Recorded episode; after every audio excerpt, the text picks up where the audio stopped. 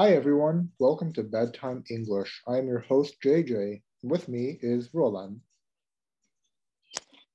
Hello，大家好，欢迎收听睡前英语，我是若兰，依旧是英语糟糕的若兰。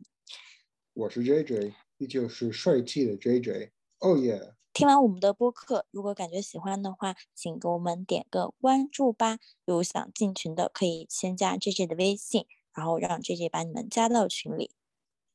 感兴趣的朋友一定要记得关注哦。好了，那我们接下来的时间就开始我们今天新的内容。Are we okay?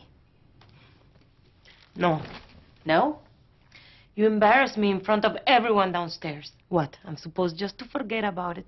I, what do you want me to do? Just embarrass myself so we're even? Go jump in the pool. Oh, you mean go jump in a lake, right? Go jump in the pool with your clothes on. Then I know you're sorry. I'm not gonna do that, Gloria. Okay. Then I won't forgive you. Are we okay? 克莱尔说：“Are we okay？我们和好了吗 No. You embarrassed me in front of everyone downstairs. What? Am I supposed to just forget about it? No, you, no, you embarrassed me in front of everyone downstairs. What am I sup supposed to just forget about it? 格罗利亚说：“没，你让我在所有人的面前都出了丑，怎么要我这么轻易就忘掉吗 What do you want me to do?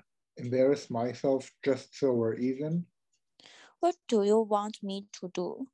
Embarrass myself just so we're even? 克莱尔说：“那你想要怎样？让我也出丑，这样我们就扯平了。 Go jump in the pool. Go jump in pool，跳进游泳池去。 Oh, you mean jo- you mean go jump in a lake, right? Oh, you mean go jump in lake, right？克莱尔说：“哦，你是说让我跳进湖里，对吗？跳进湖里，还有的意思就是离远点儿。 Go jump in the pool with your clothes on. Then I know you're sorry. Go jump in pool with your clothes on. Then I know you are sorry. 我的意思是让你穿着衣服跳进游泳池里，那样我就知道你的歉意了。 I'm not going to do that, Gloria. 克莱尔说：“I'm I'm not gonna do that, Gloria. Gloria，我是不会跳的。 Okay, then I won't forgive you. OK, then I want to forgive you. 好啊，那我就不原谅你。好的，那么我们来看看今天的重点语句吧。我们今天要学的第一个单词是 embarrassed。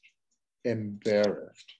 embarrassed，出丑。在句 embarrassed 的意思，在句中的意思是出丑。嗯，呃，我们看看句子。Today I embarrassed myself by accidentally burping very loudly in the middle of class. 今天我在教室里出丑了。上课时，我不小心打了一个很响的嗝。 You clearly don't know what you are talking about. Stop embarrassing yourself. 你分明不知道自己在说什么，别出丑了。好的，我们今天要学的第二个单词是 go jump in a lake. Go jump in a lake. Go jump in a lake 的意思是离远点儿，在字面上的意思可能是翻译成跳进湖里，但是它在英语口语中是离远点儿的意思。 He was annoying me, so I told him to go jump in a lake. 他刚刚在烦我，所以我叫他离远点儿。 I don't want to talk to you right now. Go jump in a lake. 我现在不想和你说话，离我远点。好的，那么我们今天的节目就讲到这里了，希望大家喜欢。大家记得加我们的微信群。OK，希望大家嗯不要介意我的嗯英语。OK，我们下期再见，拜拜。Okay, bye bye.